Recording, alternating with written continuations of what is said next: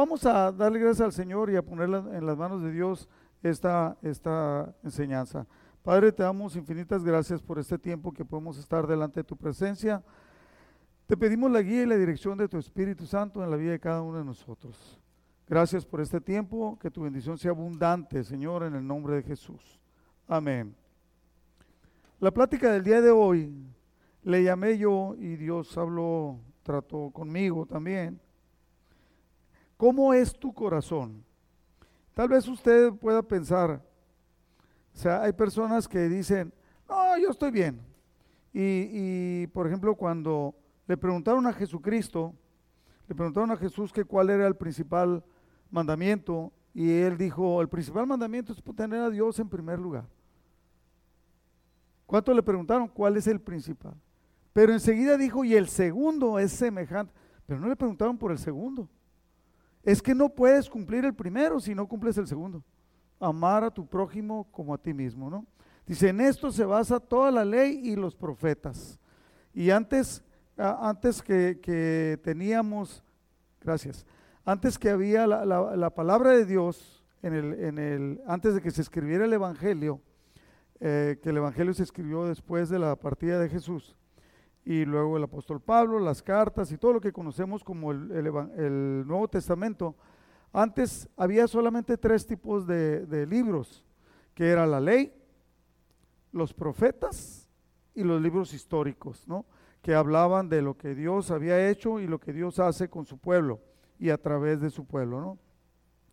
Entonces muchas personas, me ha tocado porque lo he visto, eh, es muy suave decir o pensar, sabes que yo tengo en primer lugar a Dios, pero cuando en realidad lo tienes allá como en el tercer lugar o como en el cuarto lugar, y en primer lugar está, pues no sé, todo lo que tú quieras, ¿no? La familia, el dinero, el trabajo, los deportes, eh, el cine, no sé, tú ponle lo que quieras. Este, y el versículo clave es este versículo que cuando David fue confrontado, porque había pecado, eh, fue confrontado y él, él sintió de una manera especial que algo había pasado, que algo se había roto en su relación con Dios y que no estaba igual. Y entonces él clamó en este Salmo 51, clamó pidiéndole a Dios que creara en él un corazón limpio. Crea en mí, oh Dios, un corazón limpio y renueva un espíritu recto dentro de mí. Si nosotros analizamos por qué escribió esto y cómo está escrito, vamos a entender que ese corazón que debía estar limpio no estaba limpio porque él sentía que había pecado. Y le dice renueva, renueva es porque ya había, pero se apagó. ¿Sí? Algo pasó. Y entonces a veces eso pasa también con nosotros. Y esto está basado en la parábola del sembrador, que, que la gran mayoría conocemos como parábola del sembrador. Mateo 13, versículo 3, dice, hablando Jesús, dice, y les habló muchas cosas por parábolas, diciendo, he aquí el sembrador salió a sembrar. Y mientras sembraba parte de la semilla, cayó junto al camino y vinieron las aves y las comieron. Parte cayó en pedregales donde no había mucha tierra y brotó pronto, porque no tenía profundidad de tierra. Pero salido el sol se quemó porque no tenía raíz, se secó. Y parte cayó entre espinos, y los espinos crecieron y lo ahogaron. Pero parte cayó en buena tierra y dio fruto, cual a ciento, cual a sesenta y cual a treinta por uno. O sea, aquí es la misma semilla, pero cae en cuatro terrenos diferentes y produce eh, algo diferente el uno del otro dependiendo del terreno en el cual cayó. Lo estamos comprendiendo lo que dice Jesús. Pero dice, está dando una parábola. ¿Por qué habla con esa parábola? Porque la gente de ahí, la gente con la que habló, era gente que conocía y sabía lo que era el sembrar porque cultivaban la tierra, eran pescadores y eran campesinos, ¿no? El que, y lo dice Jesús, el que tiene oídos para oír, oiga. O sea, ¿qué, quiere decir Jesús con esto? Que muchas veces eh, Jesucristo en este caso está dando una enseñanza, pero no todos la van a aceptar. No todos la van a recibir.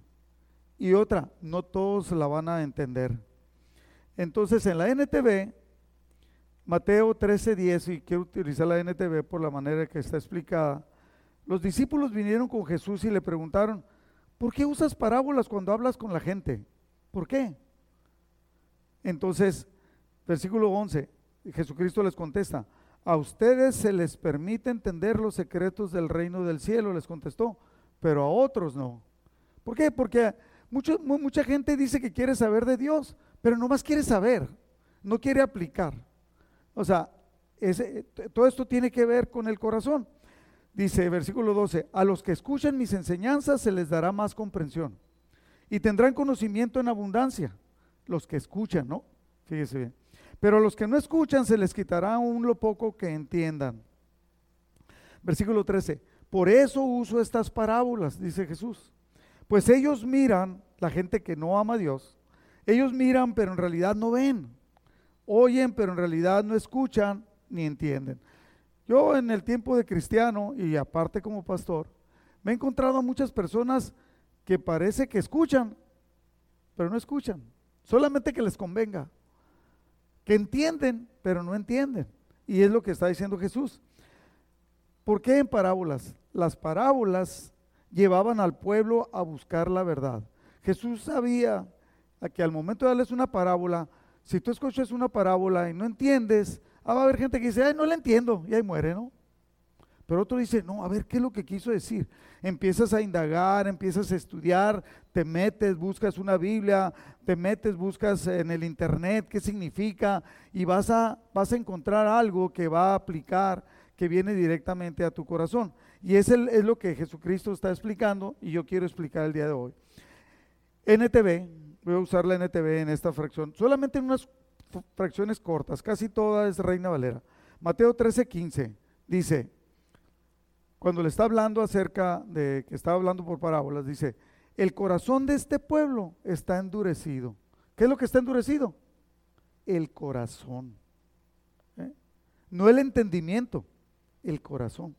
El corazón de este pueblo está endurecido y sus oídos no pueden oír y han cerrado los ojos, así que sus ojos no pueden ver y sus oídos no pueden oír y sus corazones no pueden entender y no pueden volver a mí para que yo los sane. Aquí Jesucristo está citando al profeta Isaías, que, que Dios le había dado al profeta y le había dicho, este pueblo no me honra, le hace como que me honra, hace como que escucha, pero tiene un corazón endurecido. Entonces, en la Reina Valera dice, porque el corazón de este pueblo se ha engrosado. ¿Cómo se llama la plática de hoy? ¿Cómo es tu corazón? No, no cómo está, cómo es. Porque cada uno de nosotros tenemos un tipo de corazón. Esto que está hablando Jesús dice es cuestión del corazón. El que escuches a Dios, el que lo apliques en tu vida y busques en realidad hacer lo que Dios espera de ti, lo que Dios te está hablando, es cuestión del corazón. Entonces depende de qué tipo de corazón tienes. Puse una foto ahí donde estaba un hombre diciendo así como que, eh, no, no me hables ahorita, no, no, no, no me exijas, pastor, así déjalo, mira, yo voy a ir a la iglesia cuando quiera, yo voy a abrir la Biblia cuando yo quiera, este, yo soy cristiano, pues, y ya tengo la salvación y me voy a salvar. O sea, ¿para qué le mueves? No me, no me, no me exijas. Y yo creo que a muchos de ustedes, cuando le quieres compartir a alguien, encuentras esa respuesta. Yo todavía estoy sorprendido porque la gran mayoría del pueblo de Dios es, es tan indolente. Madero, ¿qué quiere decir indolente? Tú que eres el internet más rápido del oeste.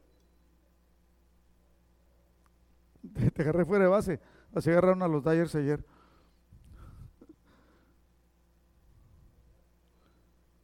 Indolente. Se están turnando.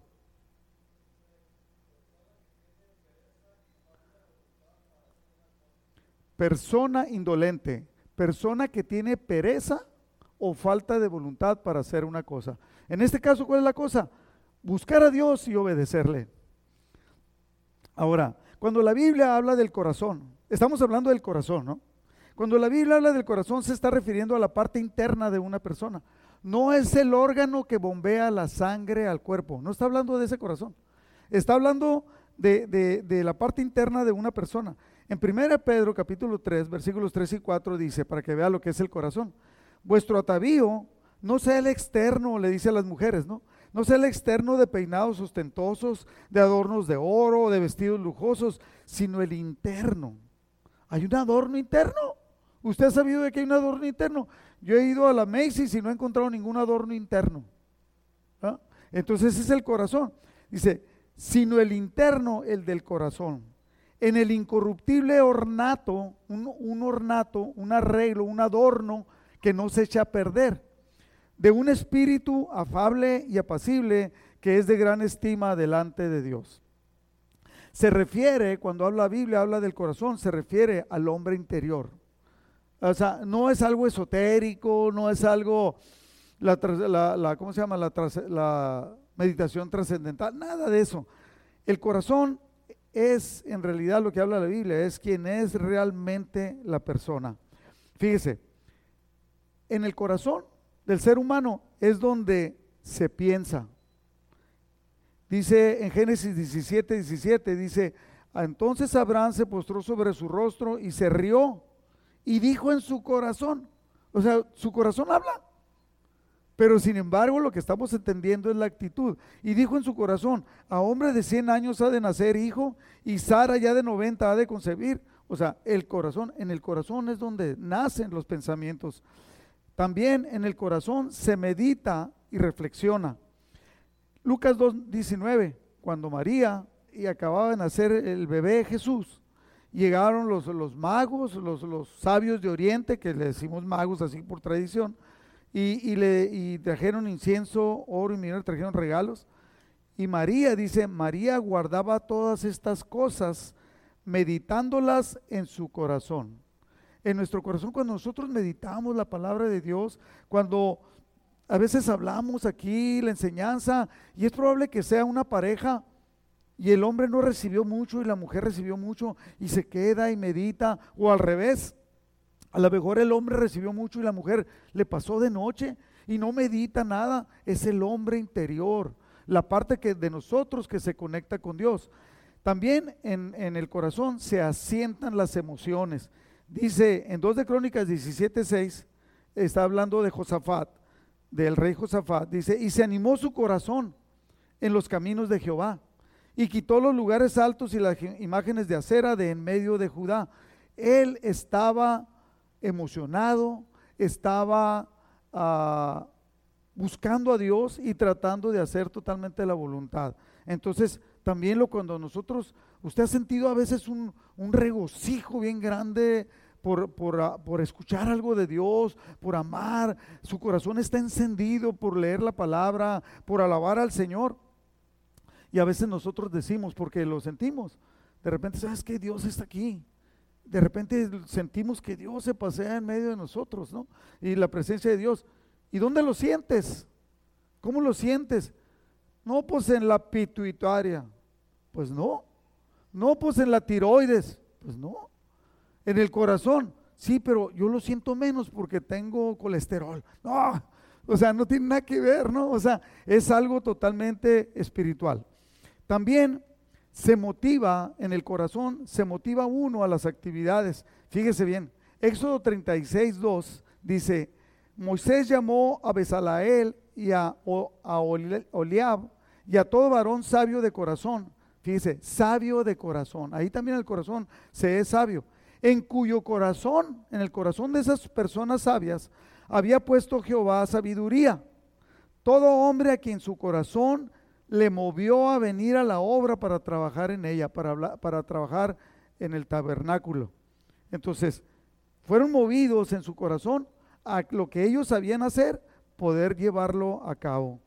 También de nuestro corazón malas noticias de nuestro corazón sale el pecado. Marcos 7, 21, Jesucristo nos enseñó y dijo, porque dentro del corazón de los hombres salen los malos pensamientos, los adulterios, las fornicaciones, los homicidios, y sigue la lista, ¿no?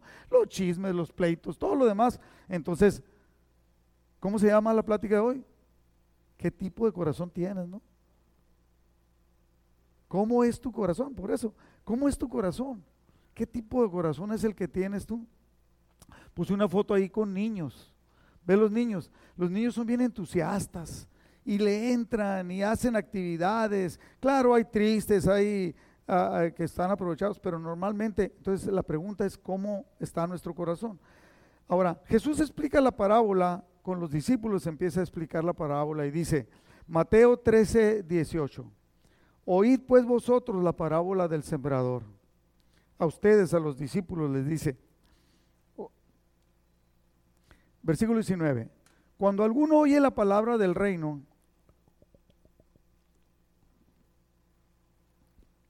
y no la entiende, viene el malo. En otra versión dice, viene el maligno. Viene el malo y arrebata lo que fue sembrado en su corazón. Este es el que fue sembrado junto al camino. ¿Sí? Decía yo que es la misma semilla, pero son cuatro, cuatro resultados. El malo viene y la arrebata. Se bloqueó.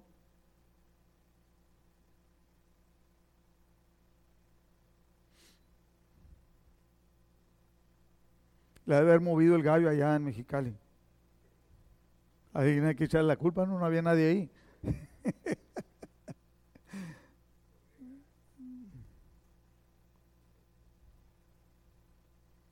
¿Se habrá acabado la batería esta?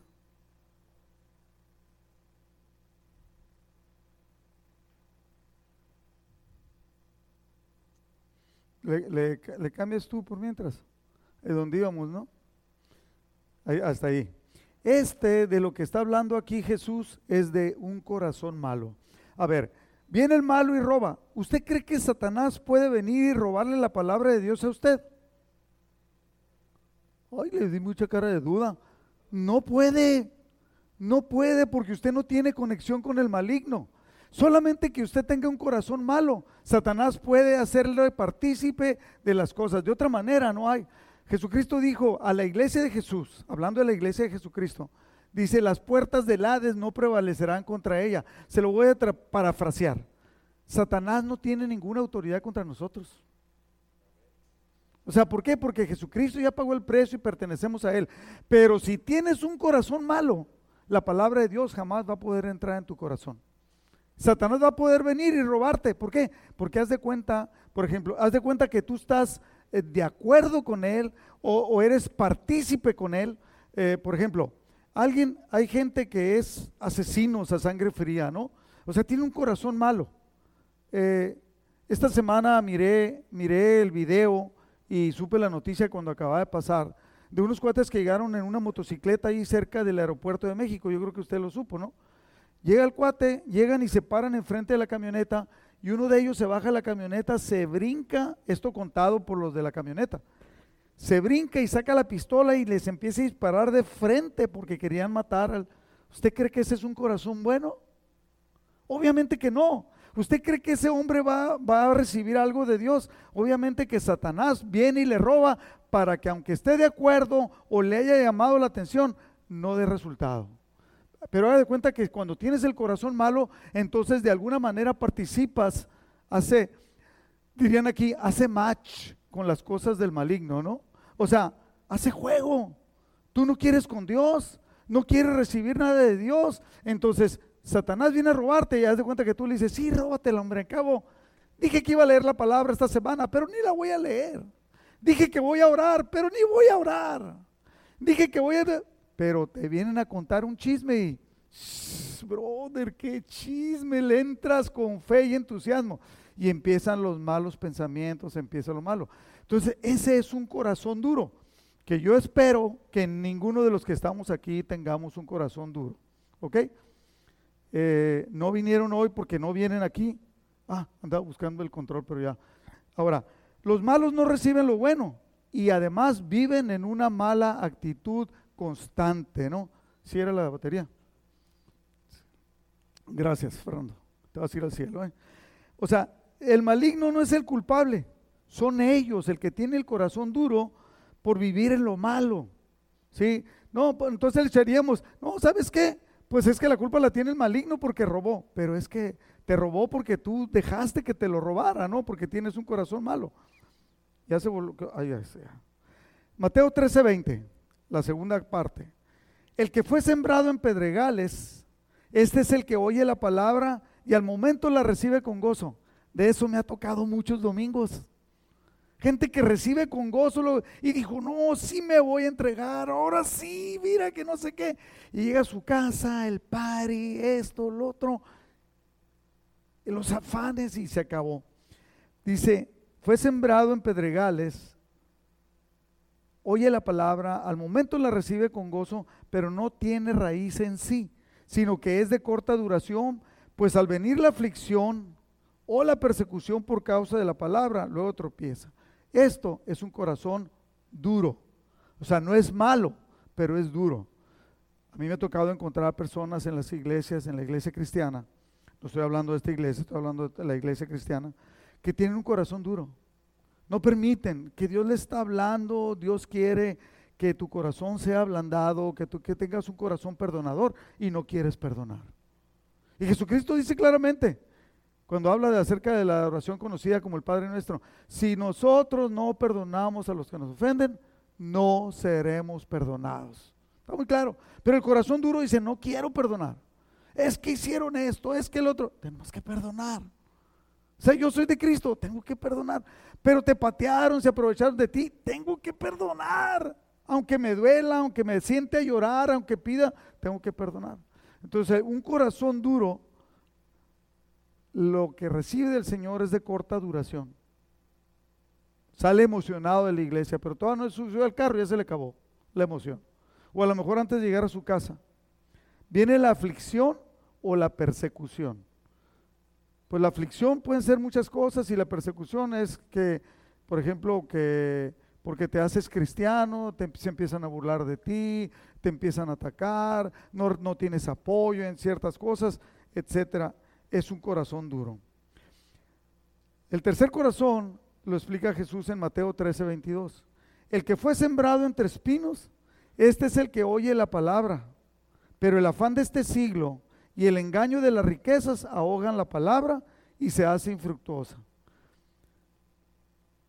Oye la palabra, y está de acuerdo con la palabra, le gusta lo que escucha de la palabra. Y este es un corazón desinteresado y distraído, le llamé yo. O sea, esto no es un estudio de nadie, ¿no? Yo lo que recibí del Señor. Tiene un corazón desinteresado y distraído. Distraído porque Dios quiere algo contigo y tú quieres algo con la familia, con el mundo, con tus placeres, los afanes de este siglo, dice Jesucristo. ¿Qué entendemos nosotros por afanes de este siglo? Afanes de esta época, afanes de este mundo.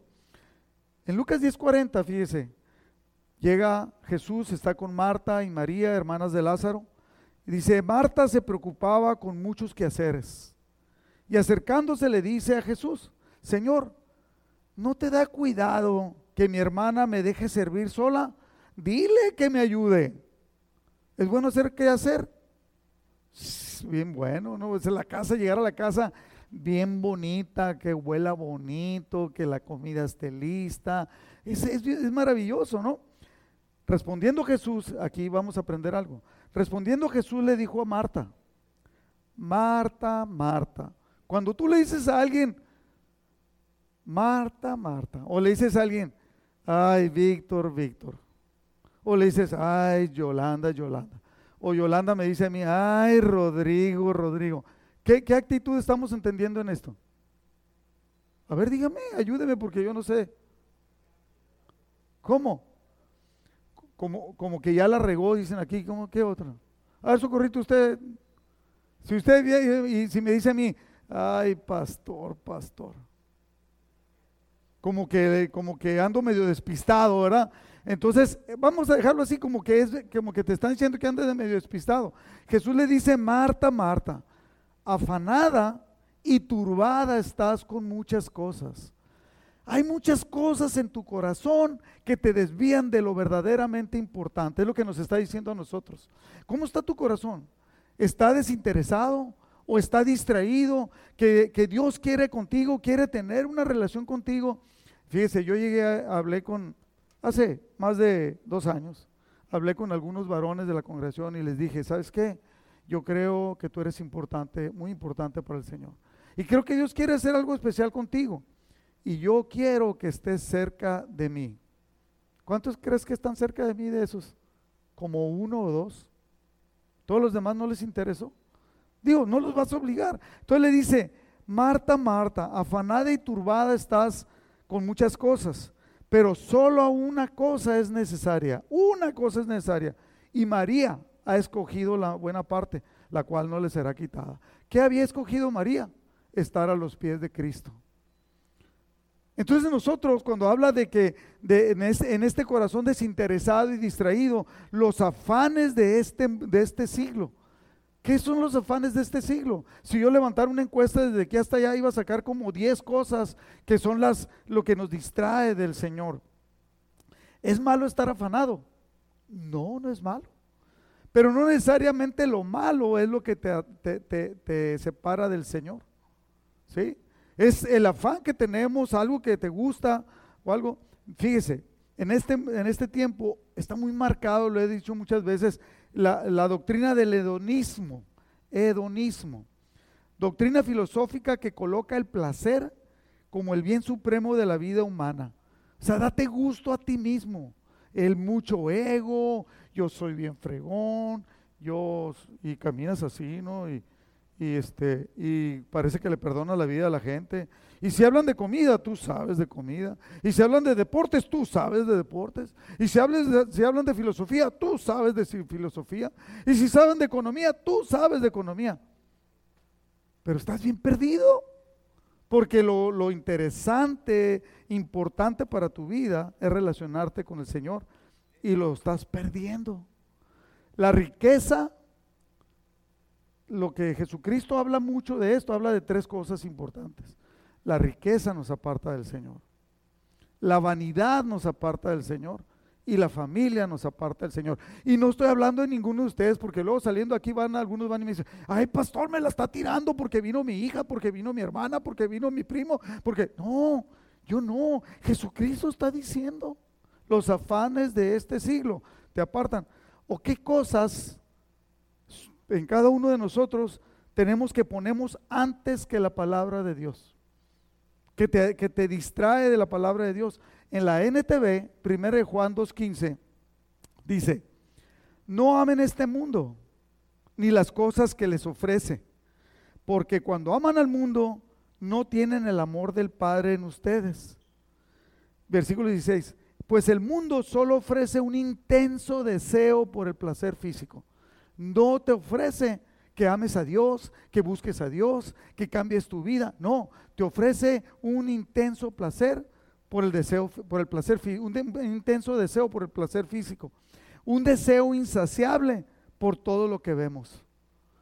Placer físico, deseo insaciable por todo lo que vemos y el orgullo de nuestros logros y posesiones. Estoy leyendo la NTV, que la Reina Valera dice el deseo de los ojos, el orgullo y el deseo de la carne. La vanagloria de la vida, cuando habla del orgullo es la vanagloria de la vida, la reina Valera. Dice, entonces, nada de eso, nada de esas tres cosas provienen del Padre, sino que vienen del mundo. Y eso nos atrapan y nos apartan del Señor. Entonces, dice el apóstol Pablo, debiéndose ya maestros, todavía tengo que andarles dando leche porque no han querido crecer, porque todavía están, no, yo no vengo porque no sé qué, no, pues yo no voy a ir porque no necesito. Y cuando quieres decir algo, voy a decir una frase, pero no lo estoy diciendo por esa persona, no, es que Dios ya me conoce, Dios sabe quién soy yo, pues por eso te debería dar vergüenza que Dios sepa cómo eres, ¿no? A mí me da, Señor, discúlpame, perdóname, yo no quiero ser así. No dediqué el tiempo que debía dedicar. No, no, ¿a qué? Pues a la oración, a, la lectura de la palabra, a, a crecer. Dice versículo 17, y este mundo en el que estamos nosotros se acaba junto con todo lo que la gente tanto desea. Se va a acabar. No te vas a llevar nada. No, es que el dinero, la comida. Hay mucho ego en nosotros. Eh, eh, he visto, por ejemplo, personas que llegas y, llegas y te dicen, empiezan, ¿cómo te fue? Y tú quieres saber si le fue bien o no. Pues si le fue bien, ¿no? Que todo está bien. No, hombre, llegué a un hotel. Cinco diamantes, brother. Cinco diamantes. ¿Y qué me trajiste? De esos cinco diamantes, ¿qué me toca a mí? Nada. Entonces, ¿qué me estás? No, es que. Y luego la comida, brother. Nos dieron un coche así de grandote y todo. Pero tú te puedes comer un pedacito así, ¿no? O sea, eh, eh, pero, pero le ponemos tanta, ¿cómo se llama eso? Le ponemos tanta crema a los tacos del orgullo. Este mundo se acaba junto con todo lo que la gente tanto desea, pero el que hace lo que a Dios le agrada vivirá para siempre. Y el problema es que la gran mayoría no estamos haciendo lo que a Dios le agrada. Estamos así como, como a cuentagotas, ¿no? ¿Qué es, qué hay en ti que hace infructuosa tu vida? Que no dé fruto tu vida. Cada uno de nosotros podemos decir, eh, porque conocemos, ¿qué es lo que te aparta del Señor? ¿Qué es lo que hace que no te entregues tanto como, como debe ser? Y, la cuarta, la cuarta ah, resultado que Jesucristo habla de, de la semilla sembrada es el corazón bueno. Mateo 13, 23 dice, mas el que fue sembrado en buena tierra, este es el que oye y entiende la palabra y da fruto y produce a ciento, a sesenta y a treinta por uno. Fíjese nomás, fíjese lo que está diciendo Jesucristo. El corazón bueno oye, repita conmigo, oye. Y luego entiende. Repita conmigo, entiende. ¿Están entendiendo? Y da fruto. O sea, si yo oigo y entiendo, pero no doy fruto, quiere decir que no entendí. No entendí lo que Dios espera de mí. Y habla de un fruto grande, del 100%, del 60% y del 30%. Recuerda a Saulo, la semana pasada en la predica le, decíamos esto. Lo primero que le dijo a Jesús, dijo, ¿quién eres, Señor? Dijo, yo soy Jesús a quien tú persigues. ¿Qué quieres que haga? Ese es un corazón bueno oye, entiende y da fruto. Y eso es lo que nosotros debemos, repita conmigo, escucho, entiendo y doy fruto. Y luego pongan un signo de interrogación. ¿Será cierto? ¿Será cierto que entiendo? 2 de Pedro 3:18 dice, antes bien, creced en la gracia y el conocimiento de nuestro Señor Jesucristo, Señor y Salvador Jesucristo. A Él sea la gloria sea gloria ahora y hasta el día de la eternidad. Amén. O sea, crecer en la gracia y el conocimiento. La gracia viene por la relación con Él y el conocimiento, obviamente, de estar pasando tiempo con Él. En Colosenses capítulo 1, versículo 10, dice, para que andéis como es digno del Señor, agradándole en todo, llevando fruto en toda buena obra y creciendo en el conocimiento de Dios. Ahí está resumido. El apóstol Pablo lo resume así rápidamente. Dice, ustedes, nosotros los cristianos, debemos de andar como es digno del Señor, agradándole en todo. En, lo, todo lo que hagas, agradarle. No nada más ciertos días, no nada más ciertas horas. Si estoy en el trabajo, agradarle al Señor. Si estoy en el deporte, agradándole al Señor. Siempre que yo llego a jugar golf, le pido tres cosas al Señor. Siempre entro a jugar y, oro al Señor. Así sea práctica. Número uno, le digo, Señor, que yo pueda tener en todo lo que voy a pasar aquí en el deporte, que pueda tener una buena actitud, que te represente dignamente a ti, que de mi boca salgan palabras para bendecir a los que están jugando conmigo. Número dos, enséñame a tomar buenas decisiones en el deporte, hacer lo correcto. Y tres, cuídame de cualquier lesión. Pero la más importante, Señor, es más, le he dicho, Señor, si yo voy a tener una mala actitud, que mejor me lastime y que no pueda jugar. ¿Sí? ¿Por qué? Porque debemos de agradarle al Señor en todo y dar fruto y, y ser... Hay personas en el golf que yo conozco que se hicieron cristianos. Y cuando yo oré por ellos y hablé con ellos, Ellos ni siquiera se imaginaban, hasta eran de, algunos se reían de que porque yo era cristiano. Pablo, que Dios cambió su corazón y él permitió que fuera cambiado, dice, Colosenses 3, 1, 2 y 3 dice, si pues habéis resucitado con Cristo, buscad las cosas de arriba, donde está Cristo sentado a la diestra de Dios. Pongan la mira en las cosas de arriba, no en las de la tierra. Porque habéis muerto y vuestra vida está escondida en Cristo, en Dios, con Cristo en Dios. O sea, parece ser como que hubiéramos muchos cristianos que decimos que hemos nacido de nuevo y nos, nos muy orgullosamente decimos que somos cristianos. No importa la edad, los años que tengas con Cristo. Puedes tener 40, 30, 20, 10 y es la misma. Puedes tener un corazón que no se ha rendido y que te des gusto a ti en vez de darle gusto al Señor. Dice aquí, agradándole en todo. ¿no? Pues debemos de buscar las cosas de arriba, poner la mira en las cosas de arriba y no en las de la tierra. Ahora, termino con esto. Cuatro cosas que debemos tener o hacer como cristianos. Número uno, tener un corazón convertido. Verdaderamente un corazón convertido. Un corazón convertido no es el que se da gusto a sí mismo, es el que le da gusto al Señor. Es el que ha entendido el corazón convertido, el que ha entendido la verdad en la relación con Dios y preguntarnos, ¿en realidad Dios ocupa el primer lugar en mi corazón? Si yo, aquí traigo un lapicito, este lapicito lo usaba igual que este cuando era estudiante de la escuela de arquitectura. Si yo le fuera y le hiciera una, una encuesta desde aquí hasta allá, que no se las voy a hacer más que algunos, este, le preguntaría, ¿ocupa Dios el primer lugar en tu corazón? La gran mayoría va a decir sí, sin temblarle la voz. Pero luego empezamos a analizar a qué dedicas, cuándo buscas al Señor, cuánto lees la palabra. Como dice aquella canción, ¿a qué dedicas tú el tiempo libre, no? Este, entonces, te vas a dar cuenta que Dios no ocupa el primer lugar. Pues ¿quién lo ocupa? Pues no sé, a lo mejor tu familia, a lo mejor el trabajo. Y no quiere decir que el trabajo, que no debamos de trabajar. No, trabaja, trabaja duro y todo, pero no trabajas 24 horas, ¿verdad?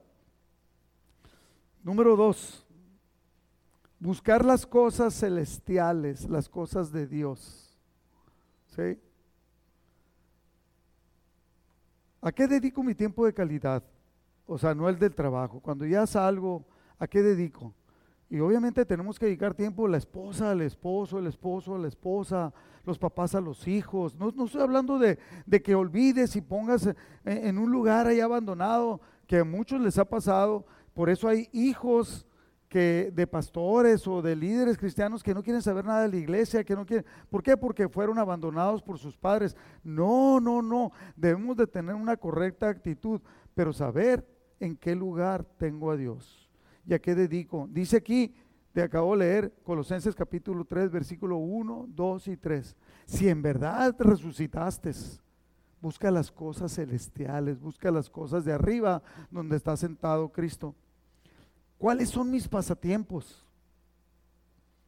Porque a veces, ah, cómo perdemos tiempo en eso. En los deportes o los hobbies. La televisión, para algunos la televisión o el cine es un obstáculo. Le dedican más tiempo al cine que a la iglesia, ¿no? Eh, o las redes sociales, que ahora que están tan de moda, ¿no? O juegos electrónicos. Por ejemplo, yo lo he dicho y lucho mucho con eso, se lo voy a decir y estoy siendo bien sincero. Yo no me meto al Facebook, yo no ando viendo TikTok, yo no ando, a veces, a veces me, mandan a alguien y me dice, pastor, y lo veo hasta el día siguiente a las 10 de la mañana, ¿no? Cuando me mandaron ayer, ayer a las, a las 8 de la noche o a las 9. Y le digo, eso, te dice que no me meto. Entonces no uso el teléfono, lo usé como 6 horas o 5 horas o 4 horas, pero todo fueron en jueguitos. Es un vicio, maldito vicio, que debo de cambiarlo, entonces lo estoy cambiando. Y le digo esto para que vea cómo somos. Este juego me tiene enviciado. Entonces, ¿qué hago? Eh, borrar app. Ya lo borro, ya no lo tengo. Y a los dos meses, ya es tiempo, ya lo castigué mucho. A ver, véngase para acá. Y así están unos con las novelas, con la televisión, con los amigos, con las hermanas, con los amigos. Y abandonan las cosas de Dios. Pero a eso sí, no. Si alguien se acerca, gloria a Dios, hermano. aleluya. Yo creo que Dios también dice aleluya, a ver si ya te arrepientes, ¿no? Entonces, eh, ¿qué es lo que leo regularmente? ¿Qué es lo que lees? ¿Lees la palabra de Dios? No levante la mano. Eh, tercero, debemos de entender que nuestra vida no es de este mundo. Esta es la parte, una de las partes más difíciles. Ay, caray, ay, ay. ¿Qué pasó? ¿Le piqué yo tanto así? Sé que esto es muy difícil entender que nuestra vida no es de este mundo, porque estamos aferrados, nos enseñaron nuestros papás, lo aprendimos en la escuela, eh, eh, el ser mejores, el ser mejores ciudadanos, el, meterte en la política, el meterte en, el deporte. Mire, no me canso de, admirar, a aquí atrás hay un gimnasio y yo voy al otro, al que está por allá.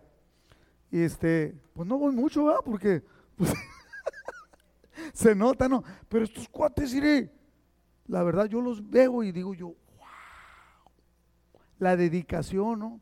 Los ves que les duele lo que, lo, lo que están haciendo, ¿no? ¿Cuánto fue los más kilos que levantaste tú en tu vida? El que más hayas levantado. 150 kilos. Pues nomás me faltan como no, yo levanto libras. Yo te iba a decir que me faltan 100, pero no son kilos, son libras.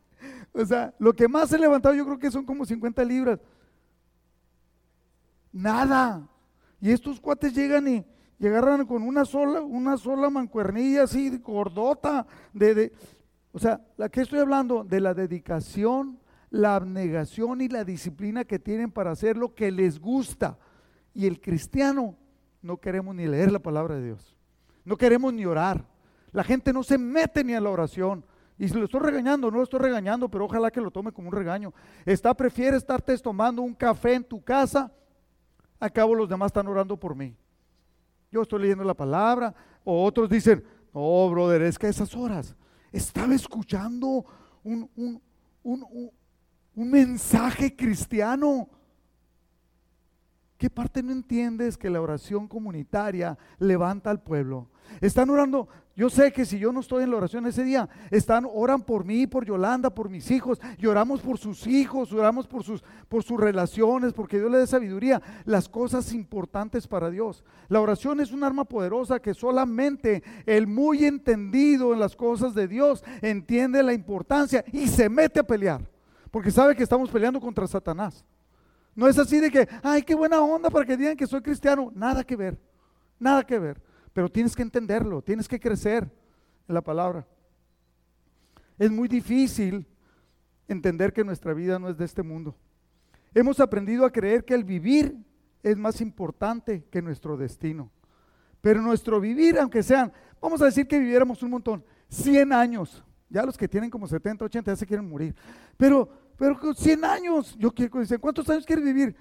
Híjole, ¿sabes qué? No me animo a decir, porque si digo que 98, capaz de que me voy a arrepentir y quiero vivir más. ¿No? O sea, pero el otro, ¿sabes qué? Pero hay que servirle al Señor, hay que meterte. Hemos aprendido, ¿por qué? Porque hay un destino eterno al cual vamos. Primero de Juan 2.17. Este mundo se acaba junto, te tengo una mala noticia, ¿no? Pues abre muy bien tus, ojos, tus oídos. Este mundo se acaba junto con todo lo que te gusta y lo que tanto deseas, se va a acabar. Y si tú no te metes con Dios y tienes un corazón duro, distraído, entonces lo vas a perder. El que hace lo que a Dios le agrada vivirá para siempre. Y eso está hablando de nosotros. Y cuarto punto es que nuestro destino, entender que nuestro destino es eterno. Mateo 7:21, Jesucristo dijo esto. No todo el que me llama Señor, Señor, y lo voy a decir algo por mí, o que esté dirigiendo una iglesia, Porque ha habido muchos que llegan con el Señor, Señor, ¿quién, hizo milagros? Señor, hicimos milagros, predicamos, abrí, sanamos enfermos en tu nombre, echamos demonios. Apartados de mí, hacedores de maldad. Nunca los conocí. La actitud del corazón es lo que Dios ve. En realidad, ¿qué es lo que estamos haciendo? No todo el que me llama Señor, Señor entrará en el reino del cielo. Solo entrarán aquellos que verdaderamente hacen la voluntad de mi Padre que está en el cielo. Un corazón bueno es escucha, es entendido y da fruto. Lo dijo Jesús, ¿no? Entonces, el que hace la voluntad, estamos haciendo la voluntad de, de nuestro Padre Celestial. Ahora, ¿cómo está tu corazón? Si yo te pregunto, ¿cómo está tu corazón? Pues a lo mejor vas a poner la cara de ese cuate. Pues ya con esta plática no sé, la verdad. Pero ¿qué, ¿y qué vas a hacer hoy en la tarde? Una carne asada y, pues voy a ver, eh, me voy a ir a los águilas, y etcétera. No, no, diviértete, pero que Dios siga ocupando el primer lugar en tu vida. Puede, puede ser que tengas un corazón malo, que yo espero que ninguno de ustedes aquí que tenga un corazón malo, un corazón endurecido, un corazón desinteresado o distraído, o un corazón bueno, que se ha convertido y enfocado en las cosas de Dios. Bueno es que oye, que entiende y que da fruto. Amén.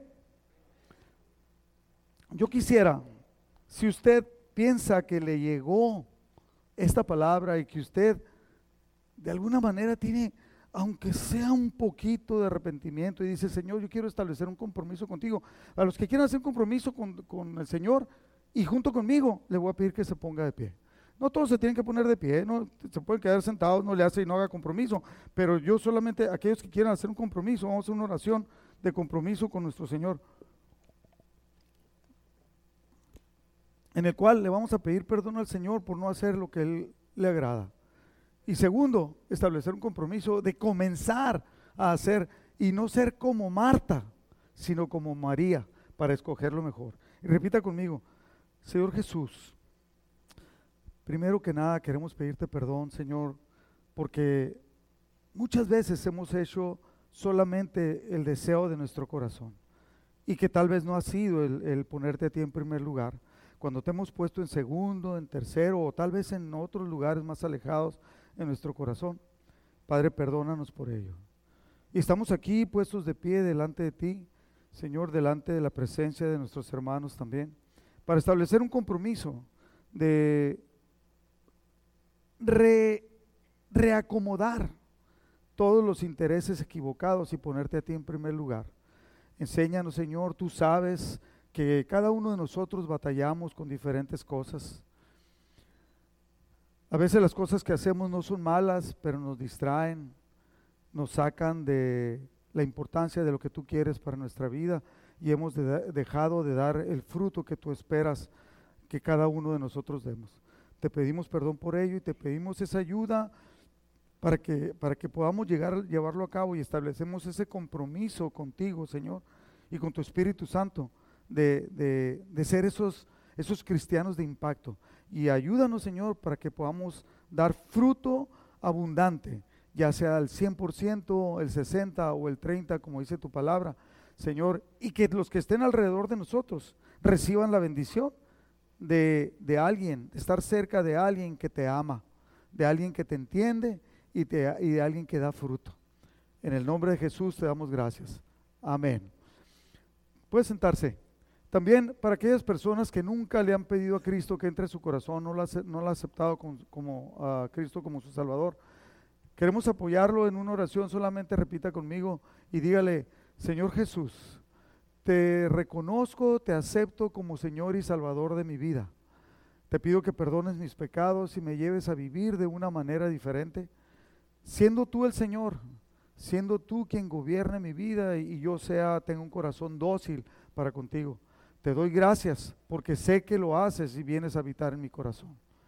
Si usted hizo esta oración, ya sea por internet o aquí, si usted lo hizo, sepa que su nombre ha, estado, ha sido escrito en este momento en el libro de la vida. Yo sé que muchos han parecido a través del tiempo que se meten con el Señor y luego se salen, y luego se meten y luego se salen, y pues así no se puede, ¿no? Entonces por eso Dios nos está hablando de esta manera. Amén. Denle un aplauso al Señor.